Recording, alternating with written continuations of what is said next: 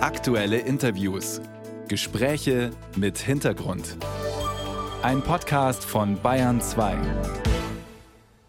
Wann immer es ums Geld geht, ums Sparen oder keine neue Schulden machen, dann kann man relativ schnell darauf wetten, dass irgendein Politiker wieder die schwäbische Hausfrau auspackt. Gern genommene Metapher für solides Haushalten, nichts Verrücktes tun, nur ausgäbe, was man auch im Säckle hat.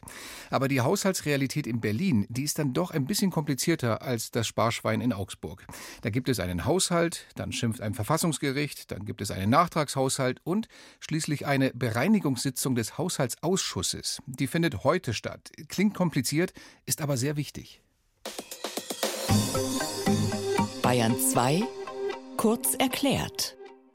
Im Steuerstreit um den Agrardiesel werden die Koalitionsabgeordneten den Kabinettskompromiss wohl nicht mehr in Frage stellen. Auch bei den Kürzungen in der Entwicklungshilfe sieht es nicht nach deutlichen Korrekturen aus.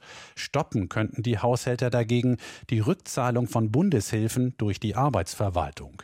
Hier gibt es verfassungsrechtliche Bedenken.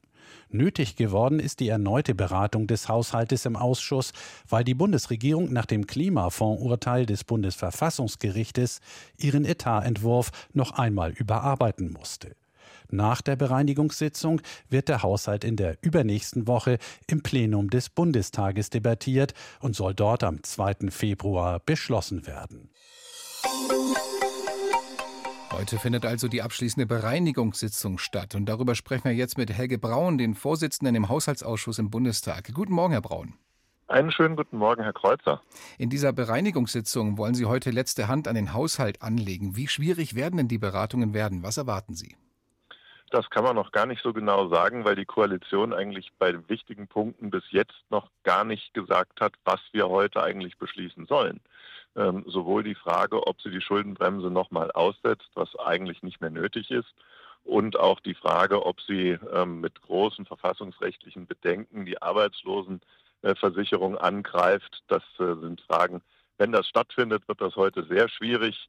Aber wenn es ein Einsehen in der Koalition gibt, dass man den Weg nicht beschreiten sollte, dann geht es auch vielleicht schneller. Wenn das stattfindet, wie Sie sagen, dann müssten Sie wahrscheinlich doch noch mal was zu essen bestellen. Dann klingt es nach einer langen Nacht, oder?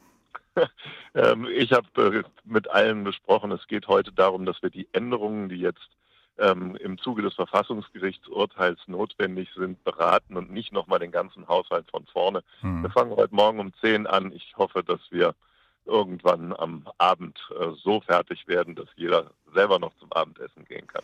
Nehmen Sie uns mal an die Hand, wir verstehen ja diese ganze Arithmetik nicht immer so. Aber wie viele Milliarden, die nach dem Verfassungsgerichtsurteil eingespart werden müssen, sind jetzt noch offen? Ähm, auch das konnte Christian Lindner uns gestern noch im Ausschuss gar nicht komplett vorrechnen, weil eben diese Fragen, die ich gerade genannt habe, noch offen sind. Mhm. Und insofern ist das fürs Parlament schon eine seltsame Situation, dass man insgesamt ähm, selbst jetzt äh, zwei Monate nach dem Urteil äh, ein, am Tag der Entscheidung immer noch so viele offene Fragen hat. Aber äh, grundsätzlich ging es einmal um 17 Milliarden. Ähm, das Problem ist jetzt dadurch etwas kleiner geworden, dass die Bundesregierung im letzten Jahr gar nicht alles ausgegeben hat, was sie hätte ausgeben können. Also ich rechne so damit, dass wir in der Größenordnung äh, eines Einsparvolumens von, von 14 bis 15 Milliarden heute tatsächlich noch beschließen müssen. Die Bauern, die haben ja gefordert, dass in der heutigen Bereinigungssitzung noch mal kurzfristig die Agrardieselkürzungen zurückgenommen werden müssten. Also die Kürzungen, die jetzt zwar auf zwei, drei Jahre gestreckt wurden, trotzdem sind sie da. Ansonsten sagen die Bauern, würden sie weiter protestieren. Äh, sieht bisher aber nicht danach aus, dass man da noch mal einknickt, oder? Also ich rechne damit, dass die Bauern weiter protestieren müssen und ähm, sie sind aus meiner Sicht da auch äh, im Recht, denn es geht hier nicht um eine Subvention, sondern es geht um die Wettbewerbsfähigkeit der deutschen Landwirtschaft. Und ähm, das äh, ist etwas, wenn man ins Ausland guckt, in anderen Ländern äh, zahlen teilweise äh, äh die Bauern überhaupt nichts auf den Diesel an Steuern. Insofern ähm, ist das eine problematische Regelung. Auch äh, der, der kleine Schritt, den die Regierung auf die Bauern zugegangen ist, reicht nicht aus. Deshalb wird zum Beispiel auch die Unionsfraktion dagegen stimmen, okay. dass äh, zu dieser Kürzung kommt. Ich höre auch raus, Sie als Unionshaushälter würden diese Kürzungen kippen, aber dann muss ja das Geld woanders herkommen oder woanders eingespart werden. Was hätten Sie denn als Alternativvorschlag? Also zum Beispiel, ähm, wenn die, die, das, das Heizungsgesetz zurückgenommen werden würde und damit die enormen Kosten und die enormen Programme, die dann im Gegenzug aufgelegt werden müssen, ähm, könnte man äh, schon das Problem alleine damit lösen. Mhm. Zeigt sich momentan nicht auch so ein bisschen, wie schwierig das Sparen für eine Regierung grundsätzlich ist? Also Sie als Union fordern solide Haushaltspolitik, lehnen eine Reform der Schuldenbremse ab.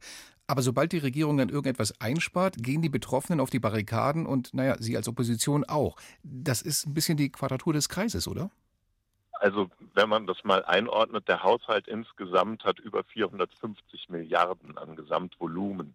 Äh, da 17 Milliarden einzusparen, ist eigentlich äh, nicht so schwer. Wir haben unter Theo Weigel, wir haben unter Hans Eichel schon deutlich größere Sparprogramme gemacht. Und deutlich mehr Schulden gemacht auch.